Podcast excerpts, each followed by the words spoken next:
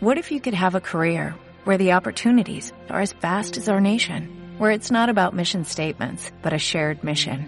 At U.S. Customs and Border Protection, we go beyond to protect more than borders, from ship to shore, air to ground, cities to local communities. CBP agents and officers are keeping people safe. Join U.S. Customs and Border Protection and go beyond for something far greater than yourself. Learn more at cbp.gov/careers. Buenas you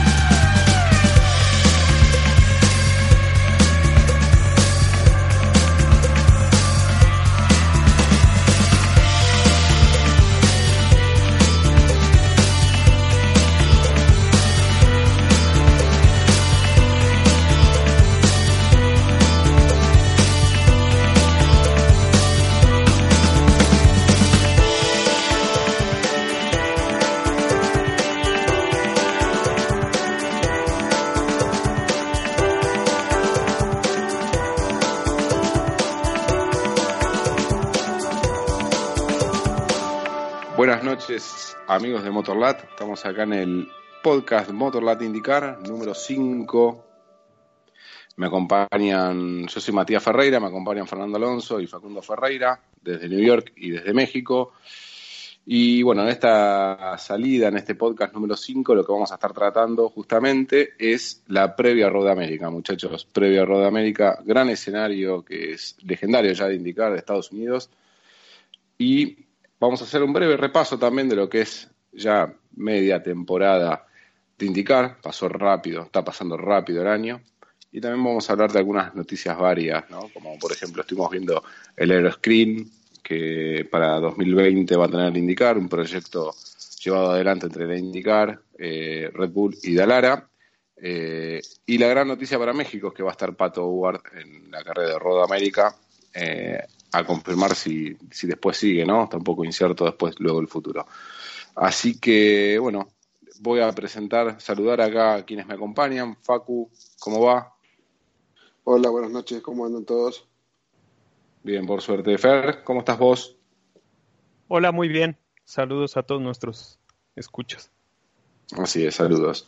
Bueno, eh, arrancó ya la etapa final, ¿no?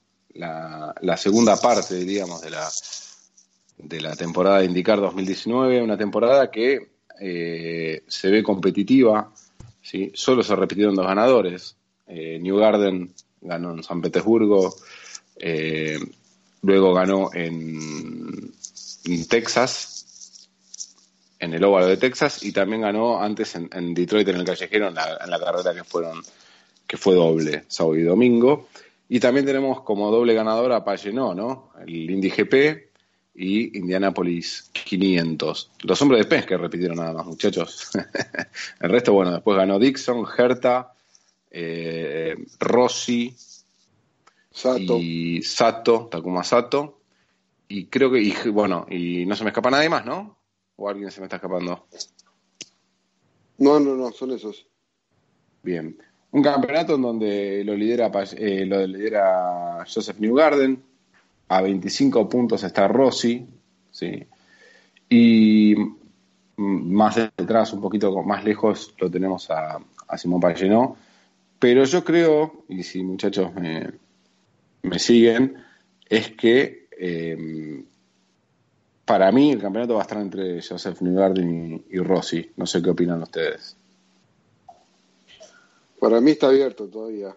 Me parece que todavía es muy temprano para, para sacar conclusiones. Creo que se van definiendo por lo menos quienes se postulan para el campeonato, pero eh, para mí todavía falta y hay gente que todavía se puede acercar, como Power o, o, Hunter Ray también.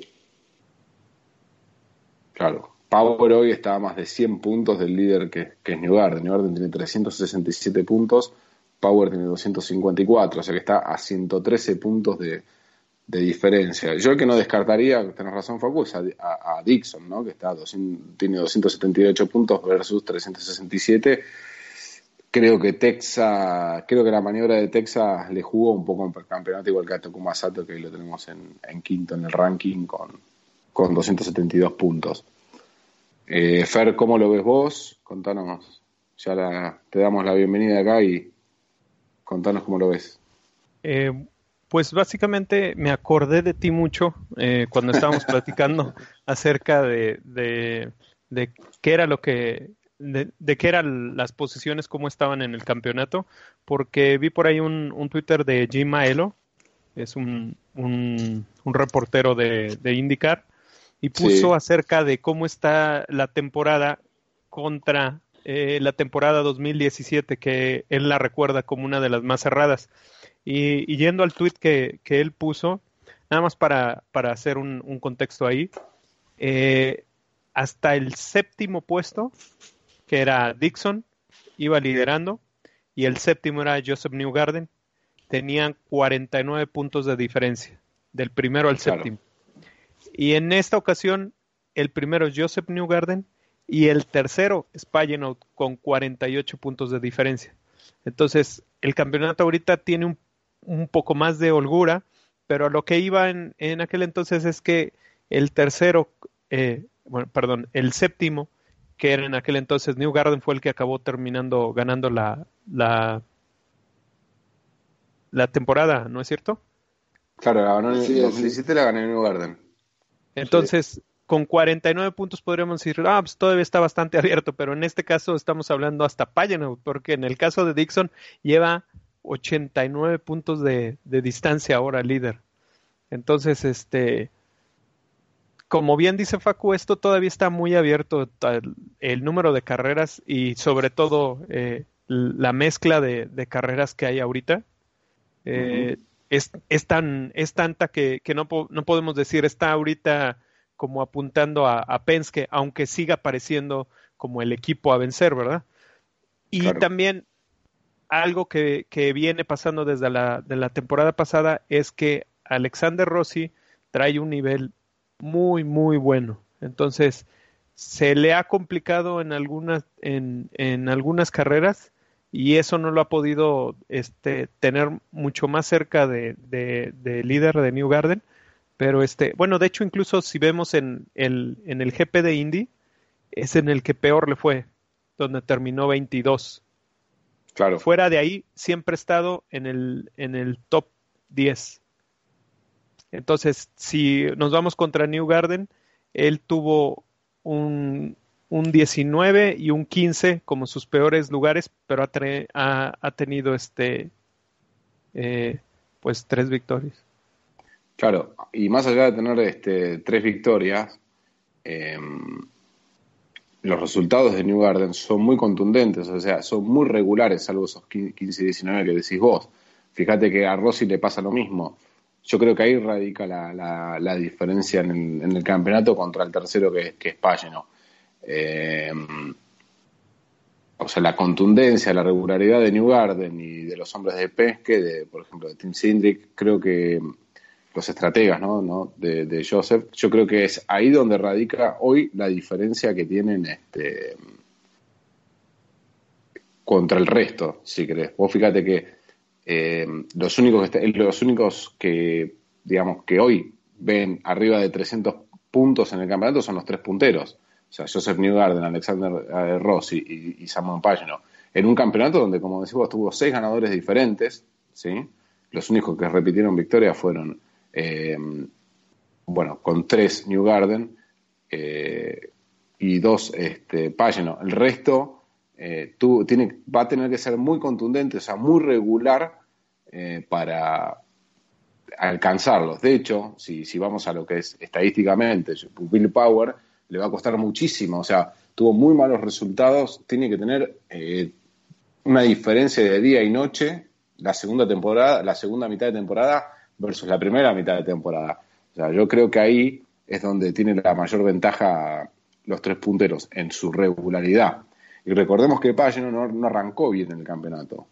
No sé si recuerdan que las primeras carreras Pagano anduvo por el fondo hasta que este, se destacó en el GP de Indianápolis y desde ahí tomó, se ve que tomó confianza y, se llevó Indy 500 y después tuvo buenos resultados en, tanto en Detroit como en Texas. O sea, en Detroit, salvo una carrera que, terminó, la segunda carrera que terminó a varias vueltas del puntero, la primera terminó entre los 10 primeros, no me acuerdo, creo que, terminó cuarto o quinto, y después eh, los resultados fueron más regulares. Eh, otro, otro regular, pero que ganó una carrera hasta Kumasato, ¿no? que, que, viene con resultados y irregularidades. Y hoy lo hablamos con Facu offline, este, que las dos carreras que, por ejemplo, la segunda de Texas, la segunda de Detroit y el otro día en el óvalo de Texas fueron errores de conducción, Facu, de, de Takuma Sato. Sí, errores de conducción, eh, distracciones, podremos decir varias cosas.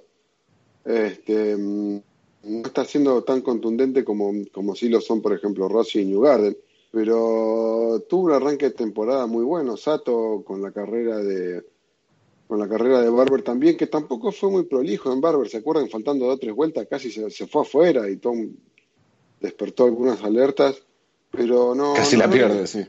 No viene siendo tan contundente y, su compañero de equipo también. Nosotros los dos autos de Reijal vienen, vienen con algunos problemas para terminar de redondear las carreras. Si bien los resultados y las clasificaciones son buenas, vienen este, con problemas para redondear y creo que eso se, empieza a ver reflejado en la tabla del campeonato. Eh, pero bueno, para mí todavía falta mucho, puede pasar cualquier cosa los que están arriba se pueden caer, los que están más abajo pueden ir más para arriba, así que eh, para mí está todo abierto. Sí, digamos, de hecho está todo abierto, pero con... yo lo que creo es que hay algunos que van a tener que torcer este, bastante, bastante la tendencia de cómo vienen. Hablando de lo que queda para la temporada, perdón Fer, ibas a decir algo y te interrumpí, después voy a enumerar algo. No, ahí yo lo que quería decir es que me fui a ver un poco los, los resultados del año pasado para, para, para poner en contexto ahora, eh, como bien dicen ustedes, con el diario del lunes, ¿verdad?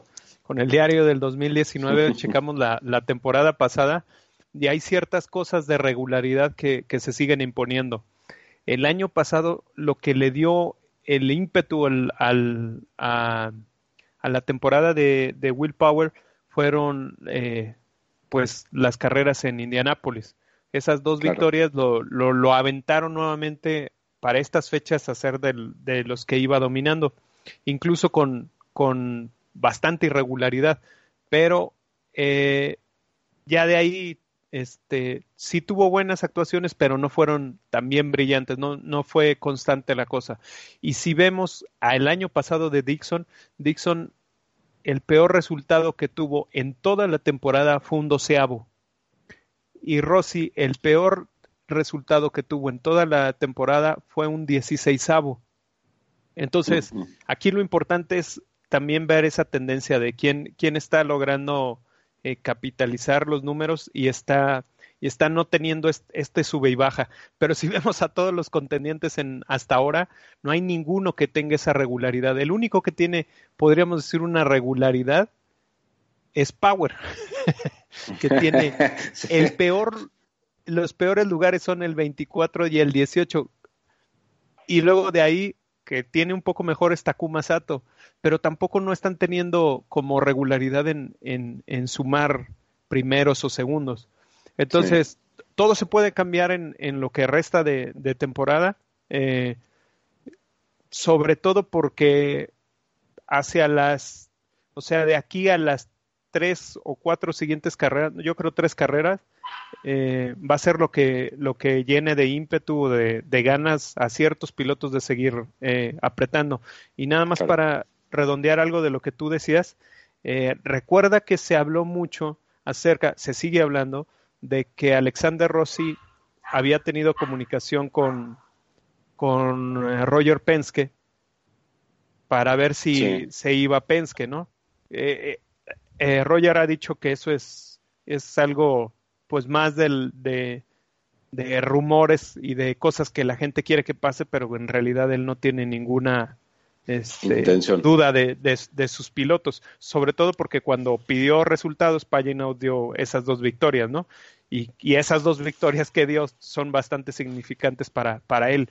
Tanto, eh, pues todo el mes que fue líder solo por el nombre de Sion Pagino. Entonces yo creo que por ahí también este, puede que también Rossi empiece a tener un, esa presión o esa frustración sobre él que, que veremos cómo juega, ¿no? Sí, va a tener que doblegarse un poco a, a, la tendencia, como los demás, ¿no? Que siempre, siempre está detrás del auto de, de Penske.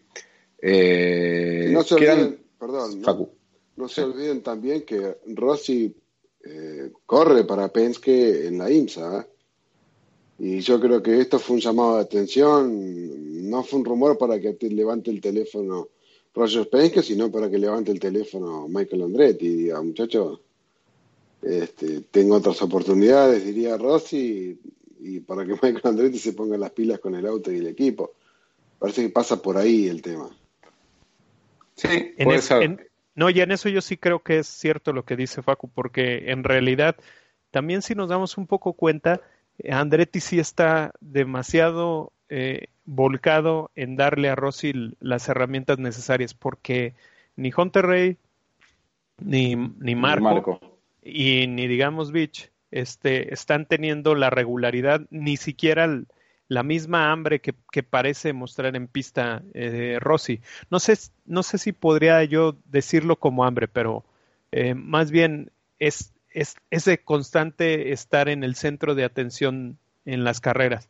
Eh, Rossi siempre es candidato. Sí, pero, pero qué raro porque Hunter Ray tampoco es como que le falte talento o le falte algo. O sea, si tú ves su temporada, lo peor que ha tenido es un 23 y después un, un eh, séptimo. Y fuera de ahí también puro top top 10. Entonces, este, tampoco es un piloto que se le haya olvidado cómo manejar, simplemente no ha ganado, porque tan pronto gane una, una carrera, los puntos lo vuelven a llevar a la cima, ¿no?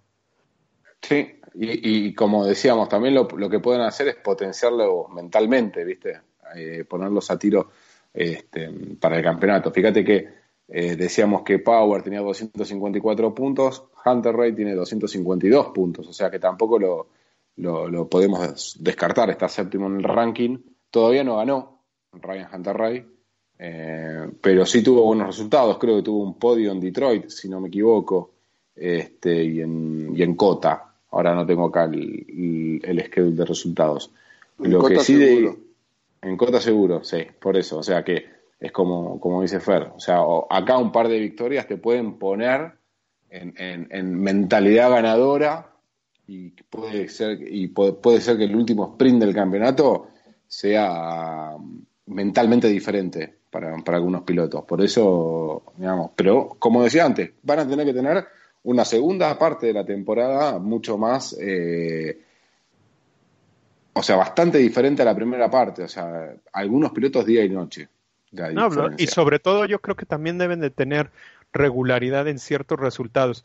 Eh, yo recuerdo por ahí unos dichos de Sato, donde él decía, a mí Hunter Ray se me hace, digo, eh, Graham Rahal se me hace este, un muy buen piloto y el problema es que ha tenido problemas muy puntuales que no lo han dejado tener el mismo eh, nivel que yo tengo. O sea, el, el choque que tuvo en, en Indy también lo, lo, estuvo, lo rezagó bastante en, en, los puntos, porque si hubiera mínimo este, terminado dentro de los 10 primeros, mismo caso de, de Sebastián Bordet, los dos tendrían otra, otra perspectiva en estas épocas del año. Entonces siempre se trata de, de cómo cómo, cómo, cómo, la suerte a veces te sonríe en, en el punto en el que no, no tienes accidentes, no tienes errores de, de, del equipo o cosas así. Tal cual, Fer. Que a lo mejor esa tendencia cambia en la segunda parte del campeonato. Sí, segunda parte que va a contar de ocho carreras. ¿sí? La primera se viene este fin de semana, 23 de junio, van a correr el día domingo.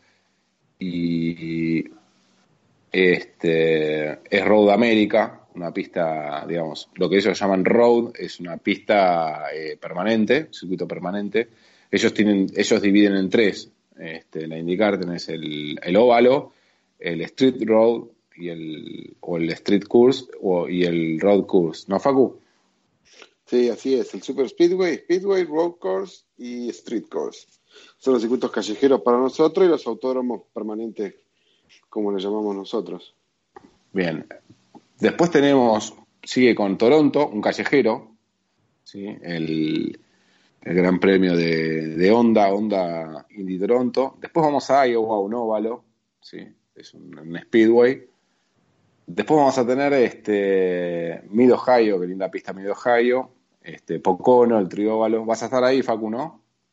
Ah, sí, sí, sí, hoy sí. Hoy te digo que Es, es la idea. Sí, sí, siempre la idea es ir a todas las posibles. Eh, pero sí, sí, sí, sí, sí, casi seguro que sí. Bien, después de Pocono tenemos eh, una pista Bomarito, el Bomarito Automotive Group No, es- 500, es- sí, es Madison. Gate- Gateway, es Gateway. Sí, Gateway de Madison. Después tenemos el Portland, ¿sí? Portland es este Street Facu. Portland no, Portland es un circuito permanente, es un road course. El año pasado volvieron a la carrera y fue esa carrera que vimos, que desaparece la nube de polvo y aparece un Dixon Sí. con el auto en marcha. fue La increíble. carrera con la que ganó Dixon el campeonato. Yo creo que sí. No, no, bueno, el 50% del campeonato. El otro, el otro 50 lo ganó con Marco Andretti en la largada de Sonoma, pero bueno, no importa. Y después tenemos por último el Firestone Grand Prix de Monterrey. Este, Laguna Seca. Laguna Seca, exactamente. La- Sí, quedan las tres mejores. Sí, quedan las tres mejores pistas, muchachos. Todavía. Para ver. Sacando Cota, que a mí me gusta mucho, queda Laguna Seca, Mid Ohio y, y este fin de semana Road America. Sí, yo no descontaría Toronto. Toronto siempre da un buen resultado. Es- creo que es la tercera carrera más antigua del calendario. Si no me equivoco, es bueno, Indianapolis es una, eh, Long Beach es la otra y creo que la tercera o la cuarta es el, el callejero de Toronto. Que siempre da buenos resu- siempre da buenos espectáculos. Bien. Después, digamos, lo que. ¿Quién aparece nueve en el campeonato? Y creo que esto sí es una sorpresa, y es el primero del campeonato en los rookies, es Santino Ferrucci, ¿no? Entonces esperábamos que Felix Rosenquist, eh, Marcus Ericsson, por ejemplo, Colton Herta, después de ganar en Cota sobre todo, eh, estén un poquito más arriba ¿no? del campeonato, pero con buenos resultados, con sobre todo creo que la última marcha en ¿sí? La última marcha en le dio ese empujón y tenemos a Santino Ferrucci en novena posición del campeonato como mejor rookie, ¿no? El, el joven. Sí, yo creo que está, se está afianzando en los óvalos. Quedan dos óvalos más todavía, tres óvalos más, perdón, un Super Speedway y dos óvalos más cortos. Eh, me parece que le tomó el gustito al óvalo después de las 500 y, y probablemente pueda andar, pueda tener por lo menos mejor resultado. Está en un buen equipo, el de Dale Coyne. Eh, pero me parece que, que pegó el último, el último empujón que fue que le, le cayó muy bien las 500 de Indy y, ahora en Texas también anduvo muy bien, así que le quedan tres, sub- eh, tres óvalos como para, para demostrar un poco más todavía que, que se está afianzando y está madurando en el campeonato.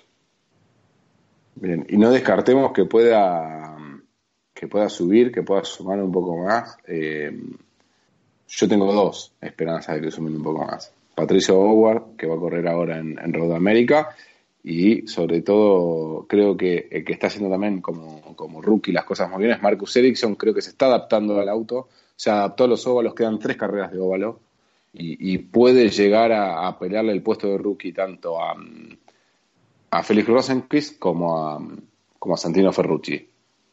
¿Lo ves igual, Fer? A mí lo que me parece es que eh, el problema es la regularidad en, en los novatos. En los novatos, este, o, o vas muy arriba o estás muy abajo. En el caso de Santino, que, que en el principio como que agarró una laguna medio fea, pero ya llegando a Indy se levantó, ¿no?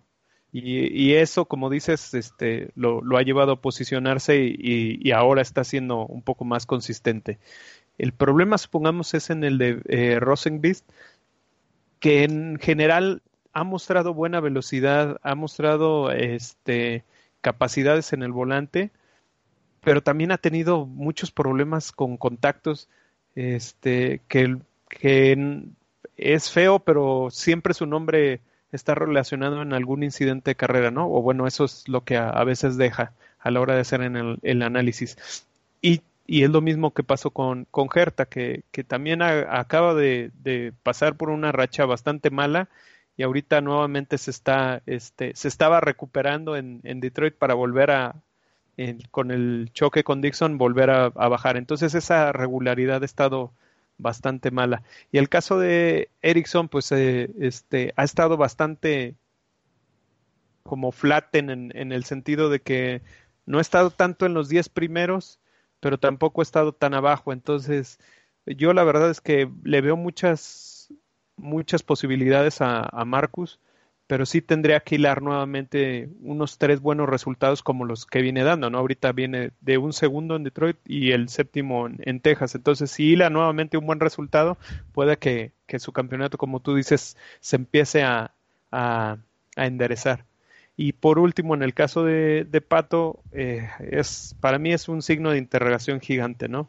Eh, yo sé que las habilidades las tiene, pero pues hay que ver cómo, cómo se va resolviendo el problema de, de los patrocinadores.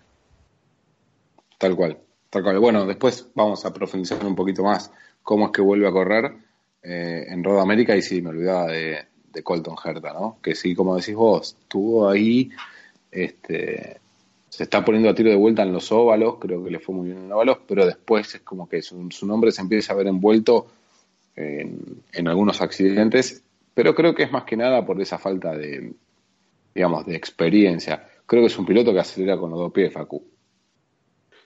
Sí, bueno, ya demostró que es muy rápido, eh, demostró que para clasificar también es rápido, tiene buen ritmo en carrera, eh, lo que pasa es que tuvo, tuvo mucha mala suerte. En, Barber tuvo problemas con, no sé si me acuerdo, eh, un problema eléctrico, creo que lo rezagó en la primera vuelta, después tuvo problemas... Sí, abandonó temprano en la Indy 500 tuvo problemas con la caja, después en el, en Indy GP fue chocado por, se enganchó con uno de los autos, si no me equivoco, con Harvey en la curva 1, después lo, se chocó con, con Dixon en la última carrera.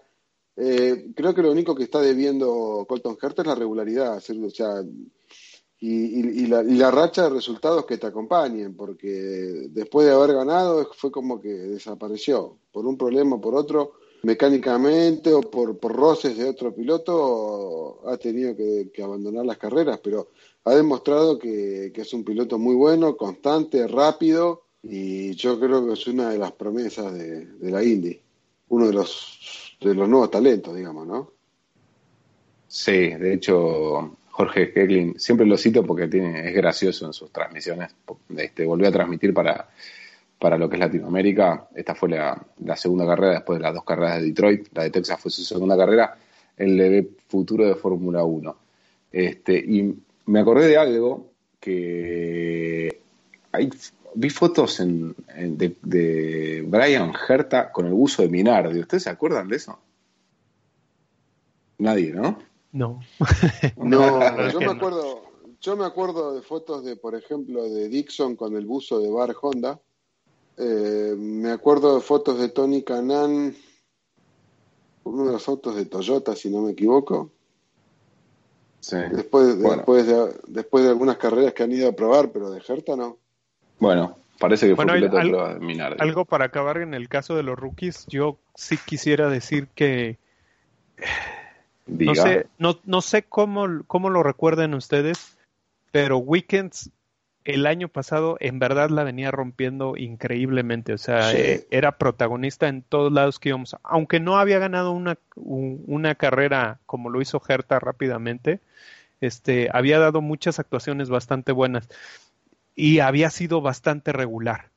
O sea, sí tuvo sus problemas, pero sí había estado más regular en, en sus resultados contra los rookies de ahora.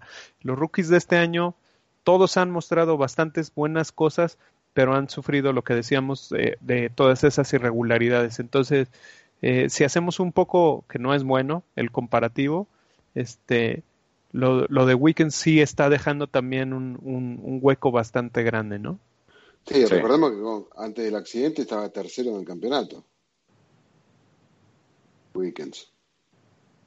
Sí, dando, y dando este eh, show en cada carrera. Sí, sí, mejores resultados que Hinkley en casi todas las carreras tenía. Claro, y eran, mira vos. Bueno, viene Rodo América, muchachos. Me encanta la pista. Eh, lamentablemente para Rossi le tengo una mala noticia. y a todos los demás le tengo una mala A todos los demás que no sean New Garden le tengo una mala noticia. Ganador y Paul del año pasado fueron de New Garden, Pero este, pues mala noticia a lo mejor no tanto, ¿eh? Porque eh, en el caso de, lo que pasó con New Garden es que a lo mejor eh, podemos creer que la tendencia puede ir a lo mismo por, por lo que ha estado pasando, ¿no? De, de, la superioridad de lo que ya habíamos hablado eh, la, el podcast pasado, de la potencia del, de esos, esa poca potencia que a lo mejor pueda tener en clasificación o en carrera eh, el Chevy.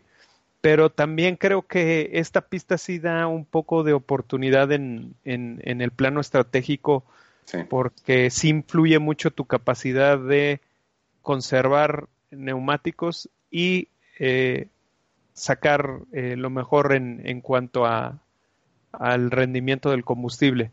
Sobre todo porque yo vi algo este, que me parece muy, muy importante, es la manera en la que tú entras a cambiar neumáticos y sales, pero siempre entender el momento que trae tu rival más cercano sobre la temperatura que trae los neumáticos, ¿no?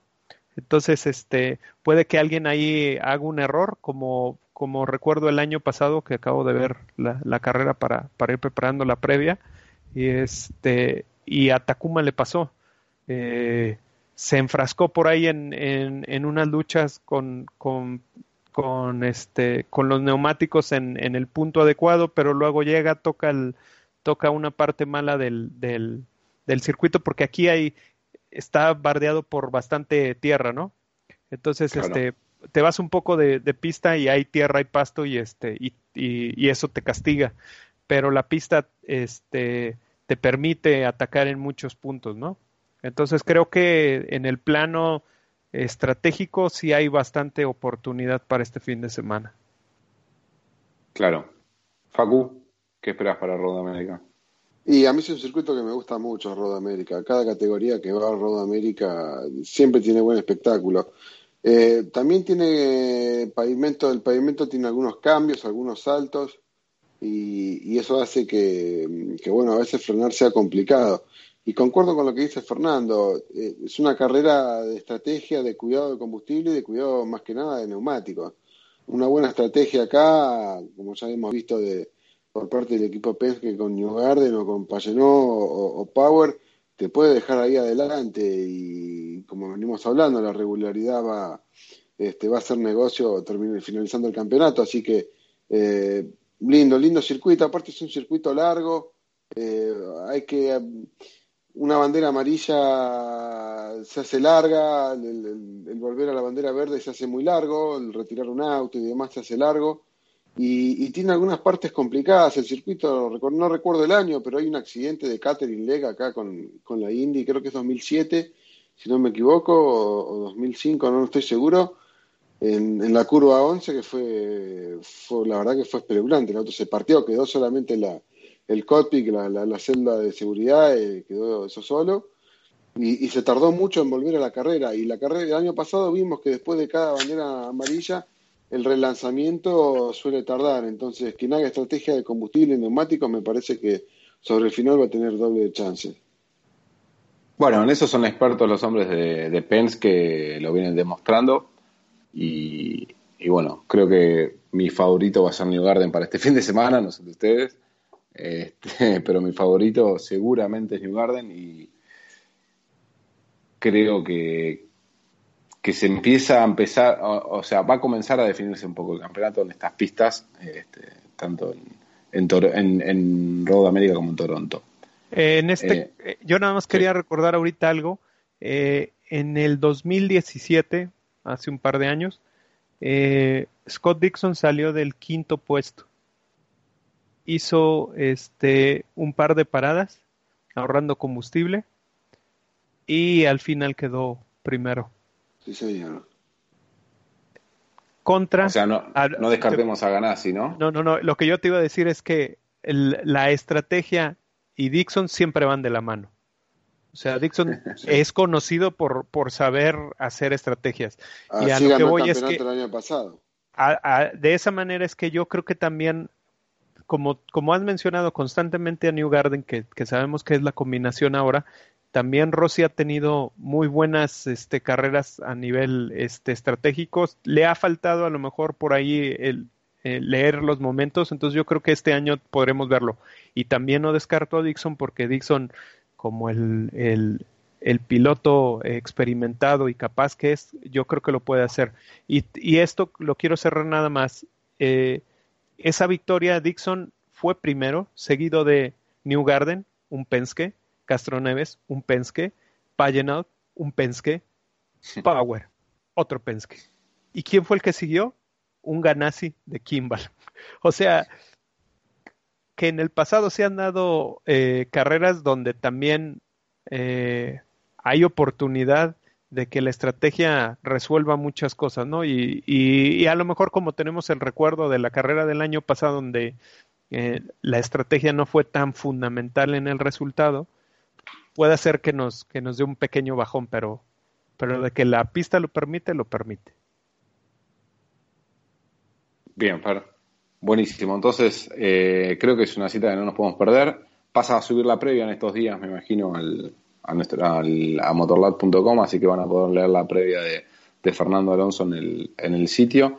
El jueves. Y bueno, Buenísimo, la vamos a estar siguiendo, la vamos a estar cubriendo, como venimos cubriendo todo el año de Indy acá en Motorlab, en las que podemos vamos a las pistas, pero es un placer para nosotros cubrir esta categoría que me parece que es cada día está más linda. Eh, hablando de, de cobertura, sí, vamos a, creo que me gustaría hablar de tres noticias. Primera, ese, o sea, ese airscreen que, que estamos viendo en, en los autos que, bueno, diseñó el laboratorio de Red Bull junto a Dalara, junto a, lo que es indicar para seguridad de los pilotos. Eh, tengo un par de preguntas para hacerte, Fer. Después, eh, seguramente ampliaremos un poquito más la noticia de que Patricio Howard va a estar corriendo en, en Road América este fin de semana y arregló, después de, su visita a Canadá, al Gran Premio de Canadá, eh, arregló, gracias a Gallagher, seguir en esta carrera y después, bueno, veremos qué depara para Toronto y las, las que siguen. Y este, también quiero hablar con ustedes ya más por opinión, o sea que vamos a primero a las dos noticias bastante más rápidas, pero después quiero que opinemos qué pasa, que estamos teniendo poco, poca afición en, en los autódromos. Fer, sé que estuviste ahí investigando un poquito el tema del, no vamos a llamarlo halo, vamos a llamarlo el screen, pero tiene algo del halo, ¿no? Bueno, primero, antes que nada, eh, les voy a contar algo que me pasó en Indy.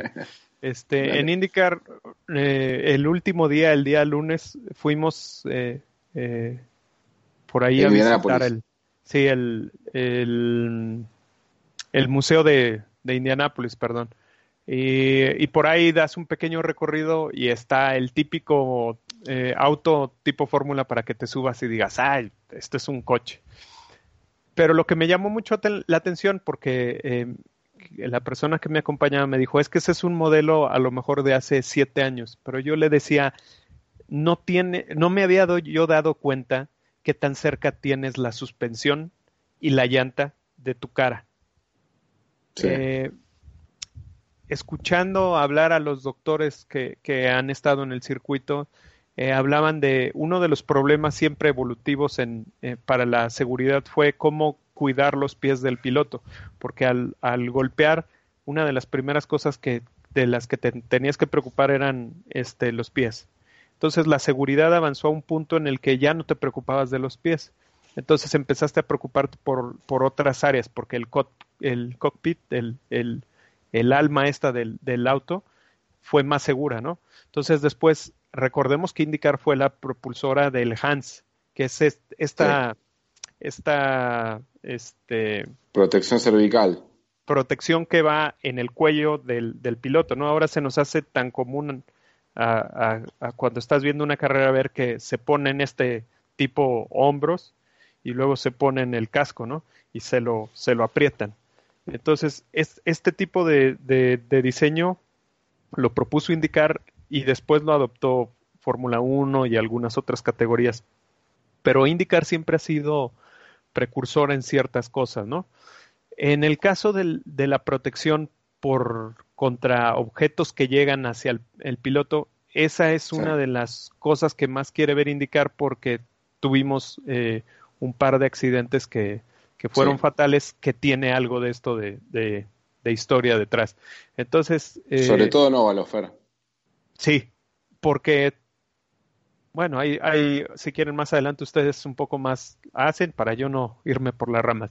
Pero al, al final el punto de todo esto es que Indicar siempre ha buscado cómo mejorar la seguridad y no está pensando nunca en, en, en que lo que está haciendo pueda destruir el espíritu del, deporte, porque sabe que el espíritu del deporte está en otro lado, está en las luchas, está en, en lo que sigue siendo difícil, o sea, manejar un, un, coche a esas velocidades no le quita este riesgo por el simple hecho de tener protección. Bueno, indicar lo que hizo es que eh, empezó a estudiar eh, la manera en la que se comportaba el, su primer solución que ellos llamaron el windscreen, que si recuerdan era, era como un pequeño parabrisas, no muy alto, pero que, que tapaba el área más o menos de eh, hacia donde llegaba el casco para evitar que si algún, algún, alguna parte que, que, venía brincando sobre la, sobre la pista pegaba directamente sobre el auto y se iba directamente al casco del piloto. Entonces esto fue lo primero que hicieron. Y, el mayor problema que narran, este, que, encontraron, fue el, fue el hecho de que había muchos reflejos en, el, en, en, esta película plástica. Entonces, lo que hace la categoría es que busca la manera eh, en, la, en la que avanzar. O sea, no, ellos están, tienen como, como idea mejorar la seguridad y no, no se quedan como no funcionó, bueno, ya lo desecho, sino que siguen buscando cuál, qué es lo que sigue. Y entonces, como lo que ya se había implementado era el halo, lo primero que hicieron eh, fue hacer eh, pruebas con el halo. Eh, escuché en el, en el podcast de Marshall Pruitt a Tino Belli, que es el, el jefe de aerodinámica en la IndyCar, que él decía que lo primero que hicieron fue montar un halo y lo corrieron en, en, simulador. Para esto les ayudó eh, Scott Dixon, eh, Joseph Newgarden, para, para poder tener algún acercamiento de los pilotos. Y decían que, que en los óvalos en realidad el halo no era tan malo eh, para la visibilidad, ¿no? Si recuerdan cuando, cuando fue todo lo de Fórmula 1 se hablaba mucho de ese problema de que si vas bajando o en la subida de, de puede que no veas nada y, era lo que todo el mundo temía, ¿no? Sí, y uno de los temas, perdón que te interrumpa, pero uno de los temas que, que, también hemos hablado con el en el podcast de Fórmula 1 de Motorlab y, y sobre todo también José Carmona, eh, era la seguridad. Primero, la Fórmula 1 también fue por el, por el aeroscreen en un primer momento. Se, digamos, se probaron dos o tres eh, dispositivos de seguridad para la cabeza del piloto. Uno de esos fue un pequeño aeroscreen, también me acuerdo que lo probó Red Bull, me parece. Después, eh, bueno, se terminó definiendo por lo que fue el halo. Y uno de los temas que más preocupan es cómo, saca, cómo digamos, cómo el equipo de rescate retira al piloto del monoplaza una vez que este está accidentado. Eh, yo por lo que estuve viendo ahí en, en las fotos ¿no? que, publicó Indicar y el laboratorio de Red Bull, yo por lo menos lo veo un tanto complicado, no sé cómo lo ven ustedes. A mí es un sistema que no me gusta para nada. Sí, primero feo para el auto, es feo. estéticamente queda muy mal. Sí. y yo creo que no sé, no soy, no, no trabajo en el, en el, equipo médico, en el equipo de extracción, pero creo que es, no sé, trato de pensar cómo, cómo hace el equipo, el equipo médico de extracción en caso de que el auto quede, quede volcado contra algún paredón. No, lo, yo no soy amigo del, del sistema, no. Eh, no sé, cómo, no sé qué más decir, la verdad, no, no soy muy amigo del sistema. Está bien, yo opino igual, ¿eh? a mí no, o sea, lo veo complicado. no quiero que se lastime nadie, ojo, que no se malentienda, no, ojalá no eh, haya algún sistema mejor para hacerlo, pero no, no, lo, no lo, no lo, eh, no lo puedo creer, digamos, no lo puedo, no, no, no es para mí, sinceramente. Okay. Sí, no, estéticamente coincido que estéticamente no es muy lindo y sí me preocupa el tema de, de, extraer al piloto lo más rápido posible en caso de accidente. No sé si indicar se explayó sobre esto o hubo algo. Yo sé, lo único que sé es que está aprobado para, para 2020. Sí, eh, nada más finalizando un poco en, el, en, el, en lo que les iba a decir es que este ahora como tú decías, Mati, eh, si recordamos lo que, bueno, quien, gente que haya escuchado del tema con Red Bull, Red Bull dijo que ellos ya no iban a seguir en el desarrollo del, del aeroscreen para Fórmula 1 porque nadie quería poner dinero. Y ellos no mm. iban a, a, como a seguir con una idea en la que nadie le iba a poner dinero y pues entonces probablemente ya no había nada. Y recuerden que mucha gente dijo, eh, prefiero eh, la solución de Red Bull o la de IndyCar que a Lalo. Pero ya llegamos al punto que, que Lalo hasta el momento ha demostrado que, que ha sido eficiente, ¿no? Ahora, volteando a lo que ustedes dicen, yo con las puras imágenes sí entiendo el primer sentimiento, el primer golpe que nos da es esto ya no es un auto abierto. Este, porque pues, se cubre completamente y, lo sientes como que es un descapotable, ¿no? Como sí, un prototipo de, de, de, de, Le Mans. Sí. sí. es como si tuviera nada más mi quemacoco, ¿no? Para que entre un poco el aire por fuera, pero, pero en realidad no es un, es un coche abierto en el que entre todo el aire. Pero yo creo que tenemos que encontrar, como tú bien dices, es hacernos las preguntas adecuadas. Eh, no es solo la extracción, es exactamente de qué manera está montada la pieza platicamos un poco fuera del aire y, tú me decías, Mati, o sea, es un halo. Yo te decía, no, lo que pasa es que la diferencia es que el halo es una sola pieza de titanio. Y tengo entendido que la manera en la que lo está proyectando indicar es que son tres partes diferentes de, del componente. O sea, es, es la parte central, como, como quien dice, el, el, poste que ven en el frente, y ahora sí la, la parte que sería el, eh, la coronilla que, que, le da el nombre al halo, ¿verdad? Y otra, otra completamente diferente es eh, pues la mica de, policarbonato que, que cubre el, el, rostro del piloto. Entonces, eh, cuando empezaron a decir eso y con lo que tú me, me preguntabas, eh, yo no sé si indicar, ahorita se supone que ellos están llegando hasta el mes de julio para ya tener los prototipos iniciales de, de, de del aeroscreen. Después de esto hacen pruebas nuevamente de resistencia, como quien dice, para ya finalizar. Y de ahí tienen una, una, un, un, periodo de par de meses antes de dárselos a los equipos, que se supone debe ser octubre o noviembre para que ellos lo prueben independientemente. Pero yo creo que entre, entre agosto, septiembre, octubre, ellos habrán de hacer las pruebas de extracción eh, yo no sé si el diseño está pensado para desmontarse de cierta manera, no sé si están pensando este, de, que se quite completamente la mica o, cómo se desarme. Eso sí yo no lo sé. Yo solo puedo hablar de la información que está ahora, ¿no? Y sí me da un poco de preocupación porque, porque no sabes en realidad cuánto tiempo se van a tardar. Y no todos los choques son, son iguales. Más todos los choques que hemos tenido últimamente, ya no hay tantas volcaduras. Eh, recordemos. No, eso es por la solución, perdón, pero eso más que nada se está dando por la solución de aerodinámica. Tiene el auto, exactamente. El auto hoy tiene una, si lo ven, por ejemplo, parece que tiene dos barras en los laterales que antes eran cubiertas. El piso era plano ahora tienen, eh, hablando mal y pronto, eh, entre los iPods y el eje delantero, el auto tiene el piso eh, con dos, este, si, si, se fijan bien, dos espacios que son pasantes, o sea, dos agujeros, básicamente. Eso hace que el bien, o sea, que, que, el flujo de aire pase por esos dos sectores cuando el auto tiende a levantar vuelo. Eh, vimos tres autos, cuatro autos levantar vuelo en, en Indianápolis, pero al, enseguida el auto volvió al piso y de hecho golpeó en el side. si ven el auto de Juncos, eh, el golpe sobre el asfalto en el sidepod de izquierdo del auto de Juncos es bastante fuerte. Antes el auto levantaba vuelta, levantaba vuelo y caía. Con esta eh, mejora que hizo el equipo de Alara en lo que es este, seguridad, ya el auto no levanta más vuelo, Fer. Perdón, es que me fui a mut.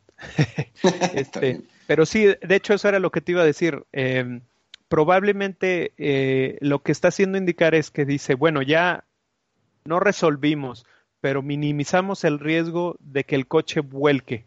Entonces, como ya minimizamos el, el, problema que el coche vuelque eh, por, por, el levantamiento, por así decirlo, eh, ya sabemos que hay reducción completa de, de la oportunidad de que esté boca abajo y, y, haya ese problema yo sé que, que, el riesgo sigue latente, pero no podemos hablar de otra cosa hasta que no haya más datos, no haya más pruebas y sobre todo que lo prueben los equipos. Yo creo que si los equipos...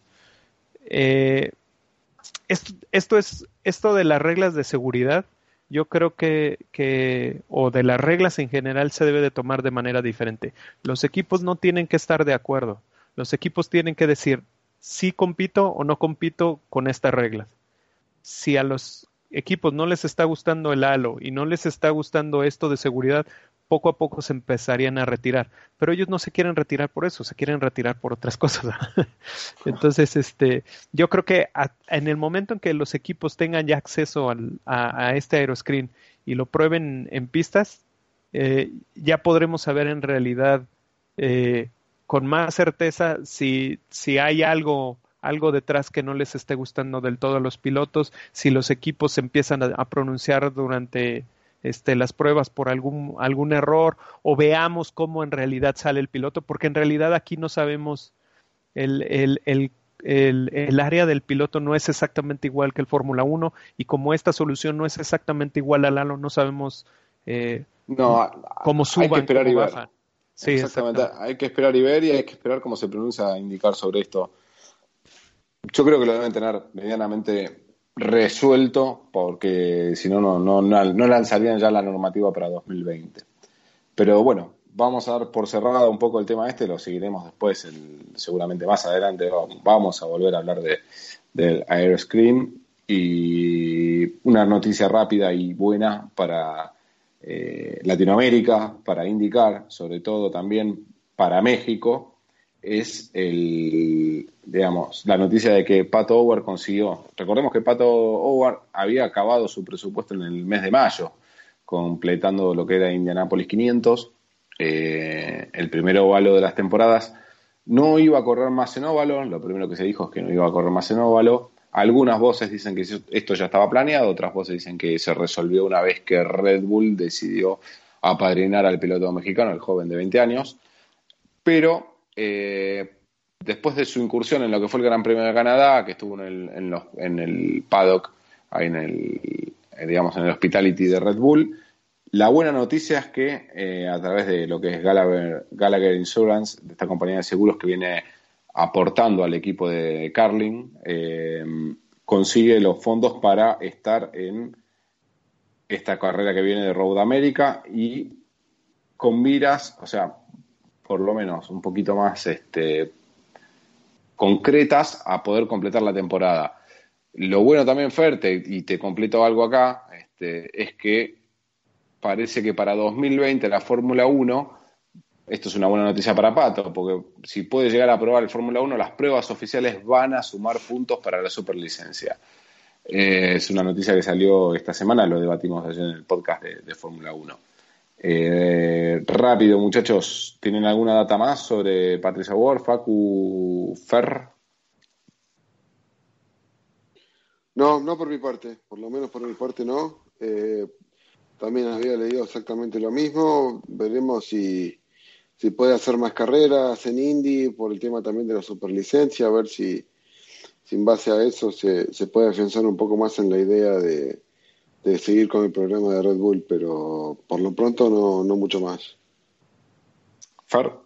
Yo aquí, en el caso de, Pato, yo creo que personalmente tomé la decisión de, de, de tomarlo como los alcohólicos. un día a la vez, ¿no? De un día a la vez. Hoy no, hoy no sé, mañana, digo, hoy sé, mañana no lo sé, ¿verdad? Sí. En el caso de Pato, yo creo que hay que tomarlo lo que salga, ¿no?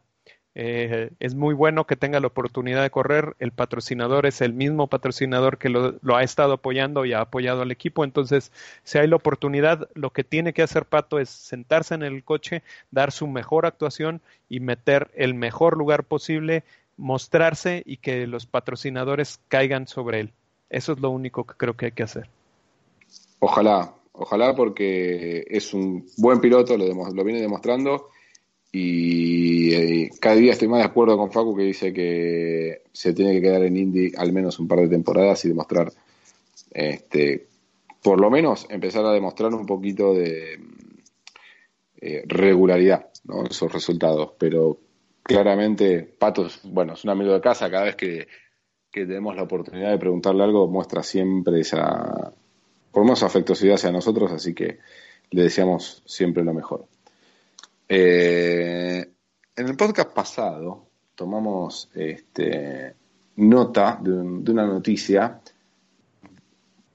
opiniones más que noticias de, y, digamos también hay hechos fehacientes, ahora lo, vamos a explayar un poco más, pero tenemos unos 10 minutitos para debatir esta idea un poco, de la pérdida de concurrencia de la afición a, los autódromos.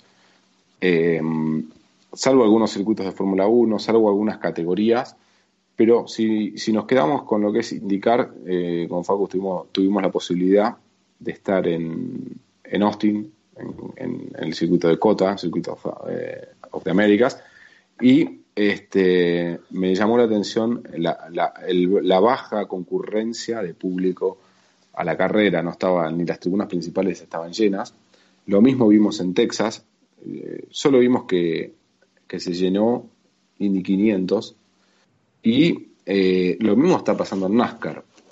Y me gustaría que me den su opinión, que empecemos a debatir un poco. Yo sé, Fer, que vos estuviste indagando por ahí. Yo sé, Facu, que vos tenés una opinión muy firme al respecto de lo que está pasando. ¿Por qué la gente deja ir al autónomo? Bueno, no sé, si quieren arranco yo. Yo creo que el, problema principal de la IndyCar es, la, es la promoción de las carreras.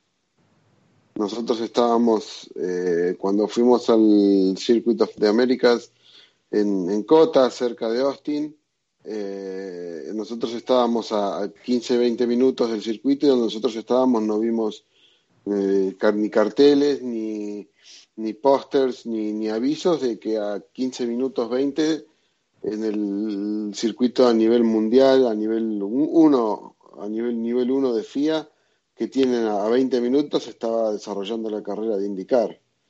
Eh, creo que por lo menos por el caso de la Indy, yo creo que a la Indy le falta un poco más de promoción. Creo que mismo lo hemos charlado con Ricardo Juncos y con gente de otros equipos más. No, no tiene mucha promoción los eventos.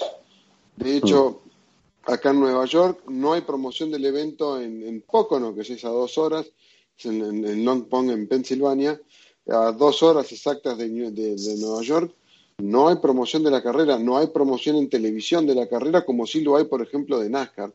La NASCAR sí promociona durante el mismo evento, en la televisión se, se, promociona el evento. No hay programas durante semana de gente de Indy promocionando ni llevando pilotos de Indy al propio programa y haciéndolo. Este, así que creo que por lo menos la Indy podría mejorar con el tema del, de la promoción. El tema de NASCAR eh, ya me parece que es un poquito más, es un poco más complejo.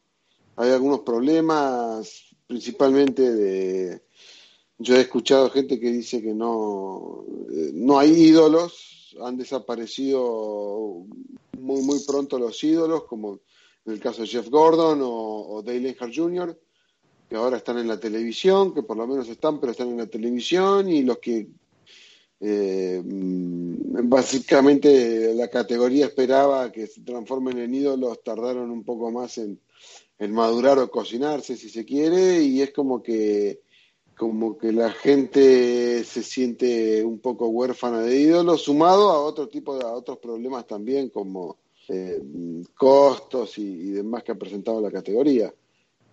Por lo menos esa es, es, es, lo que yo tengo conocimiento acerca de, la Indy. Y a nivel mundial, bueno, eh, yo creo que se está, se está perdiendo el, el, interés por, por, por, el automóvil y las marcas en general.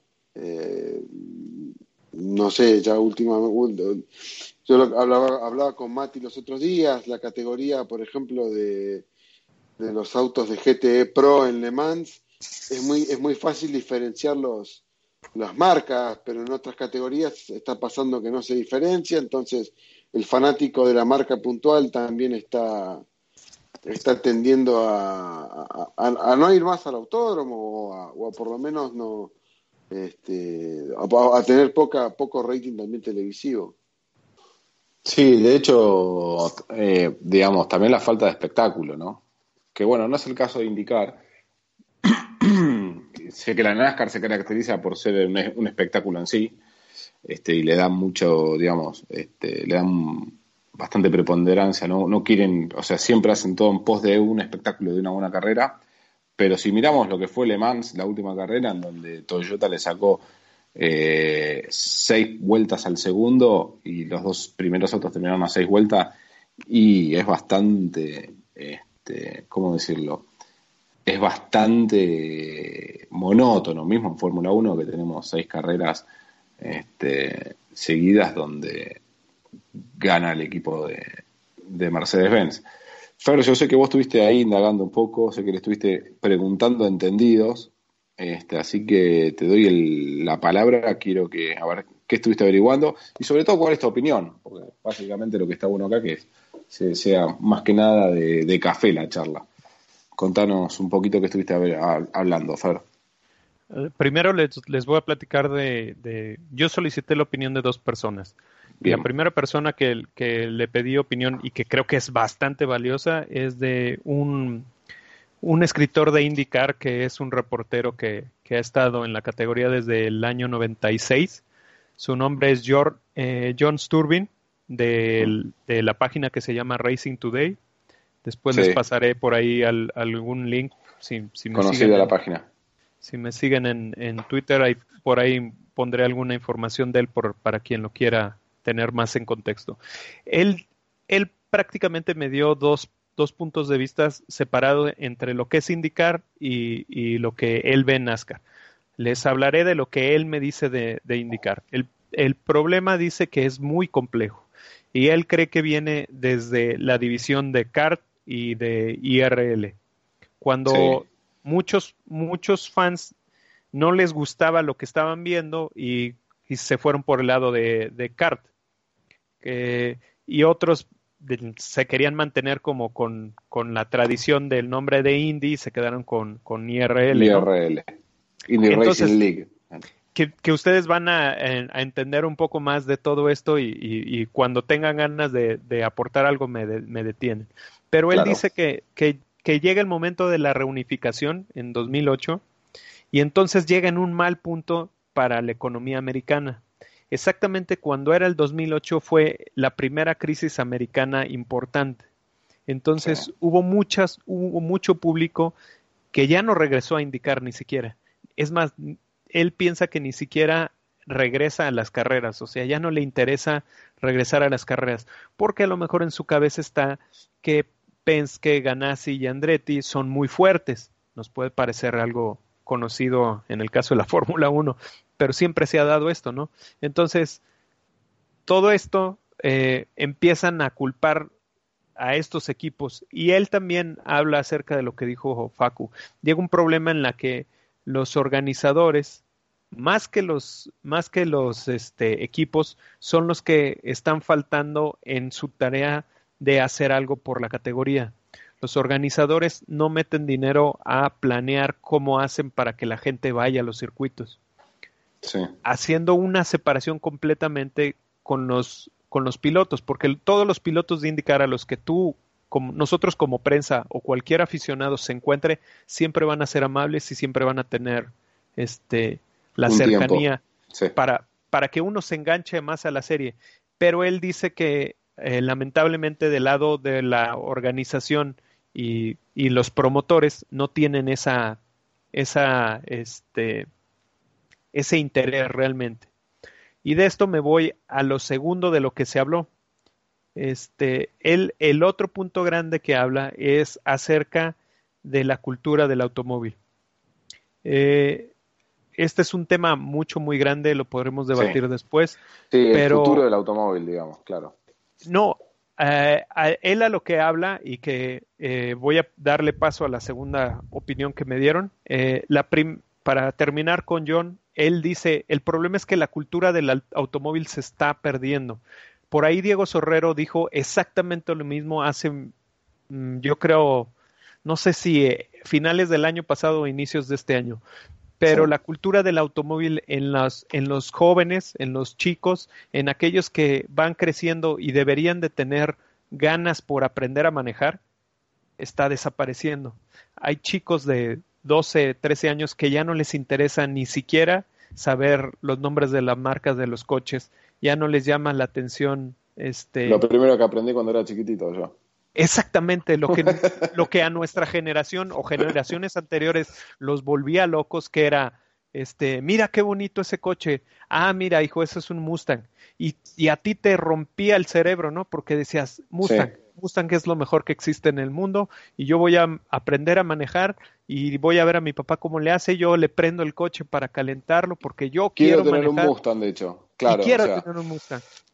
Y él dice, que esta cultura se ha, se ha roto. O sea, John dice, llega un momento en que los jóvenes ahora dicen, pues voy a, voy a vivir para pagar un coche, un seguro, este, endeudarme por eso cuando puedo pagar una plataforma de en línea que pase por mí. No, no sé en este punto qué opine Facu, porque él como está en la cultura americana lo podrá entender mejor. Sí, eh, es tremendo eso, eso está pasando, sí, claro que está pasando. Yo ahí meto un bocado, me parece que es la sobreoferta que hay de las cosas también. Yo cuando era chico, me acuerdo, Mercedes-Benz tenía dos modelos, tenía un clase, tres modelos, tenía un clase E, un clase C, un clase S y tenía el AQP que era la, el SL y el SLC. Hoy tiene una oferta gigante de autos. Eh, y lo, lo que pasa es que tiene, que tiene que cubrir un público que es cada vez más exigente y, está cada vez más en duda de qué hace o qué no hace. Yo, por ejemplo, vivo en una ciudad que es muy caro, tener un vehículo es realmente muy caro y cada vez es más, es, que es, es, es más, este, mm, eh, digamos, menos necesario. Obsoleto. Eh, sí, claro, no, no hay lugar donde estacionarlo, no hay que pagar un seguro que es muy caro hay que, no tenés lugar, a donde vos vayas no, no tenés dónde estacionarlo y te encontrás con que en la esquina hay una, hay una red de subterráneos que funciona muy bien, hay una red de taxis que funciona muy bien, hay una red de sistemas de, digamos, de, aplicaciones para pedir autos que te lleven, que son muy eficientes. Entonces cada vez menos la gente quiere conducir, el estrés que produce conducir en las grandes ciudades. Yo creo que eso ha ido, ha ido llevando a, a que la gente, o por lo menos la gente, a, los más chicos, no les interese ni siquiera conducir. Y, y, no, lo hemos visto en cada, en Indianápolis hemos tenido una charla muy buena con mucha gente de muchos países, Fer, acordate, en, una cena que tuvimos con, con gente de Argentina, de que gente de, eh, bueno, estabas vos este, y, y, Eduardo de México, yo aquí en Estados Unidos y otra gente en otras partes de Estados Unidos que dicen que, eh, ya se, se pierde la, esa, ese romanticismo por el automóvil, se, se está perdiendo y se está perdiendo cada vez más. Por eso las terminales tienen tanta variedad y diversidad de modelos, porque necesitan captar a la, mayor cantidad de clientes diversos posible. Para colmo, para y aparte otra cosa, el, el, auto pasó a ser un objeto de deseo a convertirse en, un objeto de estatus, ¿no? a lo largo de, de la historia del automóvil y de la, de, la, de las publicidades de los comerciales del automóvil. Antes el automóvil, o sea, un comercial de un auto te mostraban eh, eh, el Mercedes doblando en, Newbury, en Bajo la Lluvia, el 190 MG. Hoy te muestran, más que nada, se centran en el tipo de persona que usaría ese auto, eh, más allá del auto. Y por otra parte también lo uno, y lo voy a atar, con algo que decía Michael Andretti hace dos meses atrás, que él estaba abierto a que las terminales lleguen al indicar, o sea, que los fabricantes lleguen al indicar. Para mí es un gravísimo error. Este, más que nada sabiendo lo que pasa en la Fórmula 1, que hoy dominan las terminales. Y la guerra, o sea, la, por ahí yo le atribuyo a la, a la falta de competitividad en la Fórmula 1 a las terminales, A, esa participación en las terminales. Ahí, ahí para cerrar un poco ese tema, porque hay otro tema más grande del que, voy les voy a hablar. Para terminar eso, hay que analizar en realidad cómo es la cultura del automóvil. O sea, eh, eh, recuerdo mucho, eh, por eso yo lo admiro mucho a, Diego Sorrero. hizo una manera de sintetizar esto muy sencillo. Lo que a nosotros nos gusta, nuestros B8, nuestros B10, este, la tradición y eso, todo eso se muere con nosotros. Nosotros vamos a morir en, en 20 años, 40 años, lo que tú quieras, pero eso se va a morir con nosotros la cosa es enfocarnos cómo es la cultura del automóvil y la competición en los jóvenes, en esos que van a durar 40 o 50 años más que nosotros, ¿no? Y ahí podremos entender un poco cómo va esto. Ahí finalizo en, este caso y voy al, segundo comentario. El segundo comentario lo voy a tomar de eh, Raymond Durán. Yo hablé con Raymond Durán, tengo eh, la facilidad de platicar con él eh, y por ahí le pedí su opinión acerca del tema y él, él me gustó el enfoque que dio. O sea, recordemos que esto ha cambiado muchísimo. O sea, eh, la manera en la que uno vive ahora es completamente diferente a la que vivía antes. La oferta, eh, cuando yo estaba en mis 15 años, 20, 25 años, o tú lo podrás este, ver eh, con la diferencia que tú tienes, Mati, o lo podrá decir Facu, teníamos una oportunidad de hacer qué. No podríamos hacer más que prender la televisión. Si tu televisión tenía un sistema eh, de, de, televisión por paga o una antena, tú podrías tener acceso a ciertas cosas, ¿no? Y a lo mejor no había, en el caso en mío, en, en mío este, en, mi casa nadie veía automovilismo, entonces yo prendía la televisión y pues a lo mejor había una carrera, me llamaba la atención, pero nadie más le llamaba la atención, a lo mejor alguien llegaba y me decía, yo voy a ver una película y le cambiaba. Entonces, ahí se terminaba mi, mi cultura automotor, ¿no? Yo llegaba y agarraba una revista en el kiosco y empezaba a ojear y decía, ay, mira, este, existe una marca de, de autos que se llama Porsche y hace esto, ¿no? O Em, a mi padre le regalaban unos boletos e íbamos al, circuito de mi ciudad, este, que es una ciudad pequeña, San Luis Potosí, e íbamos y tenemos dos circuitos. Íbamos a esos circuitos cuando había una carrera local. Entonces ahí tú te enganchabas y había esa oportunidad. Pero la cosa es que nuestras opciones eran em, muy eh, segregadas y limitadas. Si a ti te interesaban los autos, tú, con esa cultura de la que hablamos del automóvil, volcabas toda tu atención a, encontrar eso, a saber quién corría, a saber quién diablos era ese tal Ayrton Senna, quién era ese Schumacher, porque a lo mejor este, no siempre me, no sabía qué hora eran las carreras, cómo sabía cuándo alcanzarlas, no, no sabías nada, ¿verdad? Pero llegamos a este momento en, en, en que hay tantos canales, o sea, la televisión tiene muchísima variedad, mucha oferta. La calidad, la calidad de, las televisiones por cable es grandísima, entonces puedes ver en un solo canal de deportes eh, exclusivamente para el automovilismo. Eh, Fox Sport 3 este, está volcado para automovilismo. Entonces, si tú quieres, le pones a ese canal y vas a ver algo de autos. O tienes el, el Internet. la gente que, que ahora eh, tiene una oportunidad de usar su dinero creció con, con, un acceso a Internet completamente diferente al nuestro.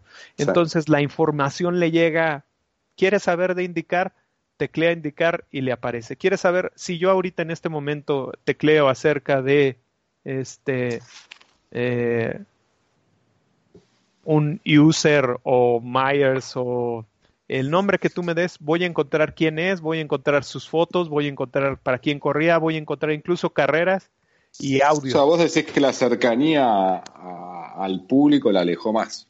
Exactamente, la, la, capacidad de tener tanta información y acceso a tantas cosas te hace que tú encuentres lo que en realidad te llama más la atención a ti y a lo mejor, eh, como bien me decía mi Raymond, ahora a un chico de 18 años lo que le interesa es salir con sus amigos, andar en bicicleta, en una GoPro, en el casco, se va a la montaña y tuvo en tres horas capacidad de, generar una experiencia, saca su video, lo sube a YouTube y, y, eso para él es más enriquecedor durante un fin de semana que juntar tres meses de su, de su dinero que le ingresa para ir a un circuito a ver automóviles durante dos horas y que gane siempre Toyota. Entonces, este, la, la, la, la oferta es tan grande, tan amplia, que, que, a lo mejor el público empieza a perderle ese gusto por, por ir a invertir dinero en, en, este, en este tipo de eventos, ¿no? Sí, no, sí, claramente, digamos, algo de eso hay. También algo, eh, las carreras virtuales este, han ganado mucho, mucho público, se, se, transmiten en directo, hay campeonatos. Este, yo creo que, el automovilismo, digamos, se generó un negocio muy grande, este, en mi opinión, se generó un negocio gigante de lo que es el automovilismo y se perdió en muchos casos la, la, pasión, el espíritu real de las carreras de autos. Em, de hecho, si alguien quiere saber lo que es el espíritu real de las carreras de autos, no tiene más que ir a Netflix y poner a Ayrton Senna la película y ver lo que es realmente eh, el espíritu de la carrera, eh, eh, el espíritu de la competición, ¿no? Este, arriba de un auto de carrera, arriba de un karting, arriba de lo que sea, con un auto inferior, a lo que es la política en una carrera de autos. Política me refiero a por ejemplo, lo que se vio la última semana en Canadá, eh, eh, eh, la decisión de la sanción, sanción o no, que esté bien, no, no voy a discutir que esté bien sancionado Vettel o, mal sancionado Vettel, sino que, y, todo lo que eso trajo apadrinado atrás, todo lo que eso trajo aparejado, ¿no? Como consecuencia, no es más que cuestiones políticas que no hacen a lo que es una carrera de autos. Hoy la Fórmula 1 se convirtió en un show mediático, por ejemplo, show que no existe acá en indicar, ¿sí? indicar no, no hay polémica, ¿sí? por lo tanto por ahí no vende tanto hoy por eso. Este, y se perdió el espíritu de, competición, de, de, hoy un piloto que, que es superior a otro y no tiene la herramienta jamás lo va a poder demostrar. Jamás lo va a poder demostrar. Lo que vimos en Le Mans con dos autos sacándole la vuelta seis vueltas al mismo al tercer auto de la misma categoría, eso es política, costos y, y no sé cuántas cosas más, porque no, me, no se me vienen ahora a la cabeza para mencionarlas, pero eh, eso no es espíritu de racing, digamos. Sacarle seis vueltas a, tu competidor más inmediato y no hay espíritu de competencia. Nosotros vimos eh, 24 horas de Le Mans sabiendo quién iba a ganar y no está bueno. Y en IndyCar no está pasando, por eso yo me pregunto por ahí, eh, eh, me tocó estar en boxes, me tocó ver a los pilotos, este, hablar con pilotos, estar cerca de los pilotos, los pilotos están cerca del público, pero a mí me parece que, que algo más está pasando y que por ahí puede llegar a tener eh, razón en lo que está diciendo Fer. Facu, ¿cómo lo ves para cerrar? Tenemos dos minutos más yo creo que el cambio generacional de, de, culturas, tecnologías y, y, situaciones a nivel mundial y, medio ambiente, y medioambientales también, eh, yo creo que pasa más que nada por ahí. ¿no? La IndyCar y la NASCAR hacen un esfuerzo eh, impresionante por, por tener los pilotos cerca del público, por tener los autos cerca del público, la NASCAR lo mismo, pero el público ya, el acceso, el acceso a informaciones y, y entretenimientos desde un teléfono móvil que vos tenés en el bolsillo, yo creo que ha dispersado la mente de, las generaciones y de la gente, más que nada. Eh, se dispersó y, este, como decían antes, es tanta la oferta de cosas y de cosas que podés hacer con tu tiempo libre que, que creo que, bueno, que la falta del, el fanatismo por las marcas y las carreras también está haciendo su, su trabajo. Yo ahí me voy a acordar algo que, que pasó en, en, nuestra visita a Juncos. Este, toda la gente que iba al, a, a, la fábrica pasaba y podía dar una vuelta. Pero una de las atracciones más grandes que había era sentarse en el simulador. Eh, no voy a quemar a Facundo, pero pero estuvo un buen rato ahí con, con, los jóvenes pilotos de, de, Juncos dando algunas vueltas a varios circuitos. ¿Y, cómo le fue? Pues, debo decir que bastante, quiero decir que bastante bien porque este casi a comparación a, comparación de, de, lo que yo hice, yo no podía ni siquiera salir de la calle de boxes. y él sí dio varias vueltas y, y, tenía mejorando tiempos, tiempos. Pero lo que, a lo que voy es que, como bien decías ahorita, el acceso es completamente diferente. El, el automovilismo es un deporte de élite. Eso no, no, no se nos olvide nunca yo puedo salir a mi calle en este momento con un niño de 5 años, con un balón de soccer y ponerme a patear el balón durante más de tres horas y lo único que invertimos fue el, eh, encontrar ese balón. Subirte a un, a un automóvil no es nada barato. Aún aunque sea el go-kart este, en tu ciudad local con muy pocas prestaciones, donde no te mide el tiempo, lo que tú quieras es carísimo muy, muy caro. El automovilismo siempre ha sido un deporte caro. Entonces, súmale a que ahora hay posibilidad de con el, mis, con el mismo dinero que tú empleaste por, un, por ir un día al circuito, tú lo pagas por una licencia de, de, un programa que te permite y te compras un volante y, y, en tu casa con tu con tu laptop o con la televisión que tengan ahí en casa, tú te conectas y estás recreando un sentimiento similar. Entonces, la oferta ha cambiado completamente y hay gente a la que a la que dice yo empleo mi dinero en el nuevo simulador, en un mejor volante, en un mejor pedal, lo que quieras, ¿no? O en una mejor pantalla, a tener que ir a ver este lo que tú quieras, porque me voy a ir, tengo que pagar, tengo que pagar el estacionamiento, porque si vamos en el coche. Tengo que comer, tengo que. Exactamente. ¿Y, ¿Y, qué vas a comer, Mati? No, pues voy a comer lo que nos pasó a Facu y a mí. Llegas al circuito y, oiga, quiero esto. Ah, sí, fórmese, la fila es de 40 personas y llegas y... y son 18 dólares. Exactamente. Una hamburguesa, una, hamburguesa no, algo que está destilando aceite y grasa que se está cocinando ahí que no sabes qué. es, complicado. La, la, cosa es que eh, entiendo yo siempre el discurso de es que las marcas están rompiendo el automovilismo y esto, pero también tenemos que analizar qué es lo que está pasando en el mundo. Eh, hay gente que si tiene, como tú bien dijiste ahorita, Mati, 18 dólares para pagar por una hamburguesa grasosa y un refresco del que no tiene suficiente jarabe, mejor empleo eso en pagar dos meses de ver eh, Juego de Tronos en mi casa eh, o en mi celular o en mi tablet o me pongo a jugar un... un sí, un, e-racing o un e-racing durante todo el año, ¿verdad? Entonces, este, lo que tenemos que analizar en esta segunda opinión que nos dieron y que yo creo que, que, muchos le hemos visto es que la oferta del ocio o de en dónde tú metes tu dinero ha cambiado completamente. Sí. Bueno, muchachos, una hora 22 de programa.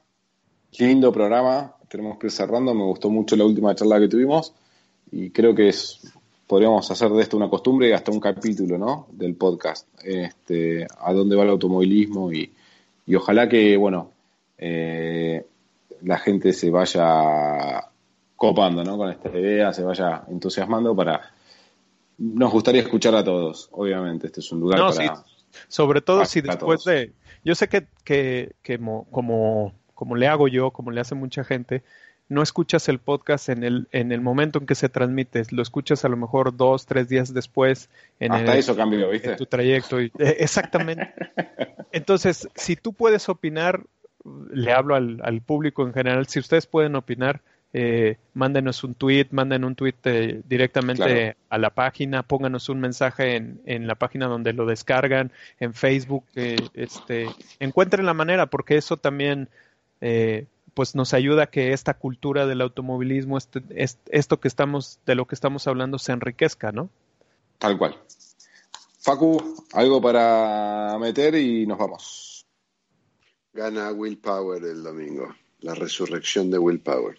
Para mí gana New Garden. Alexander Rossi, por favor apúntalos. aunque sea mínimo para saber que lo regué. Muchachos, gracias por estar. Un abrazo grande y hasta el martes que viene. Saludos a todos, buenas noches. Gracias, hasta luego. Chao, chao.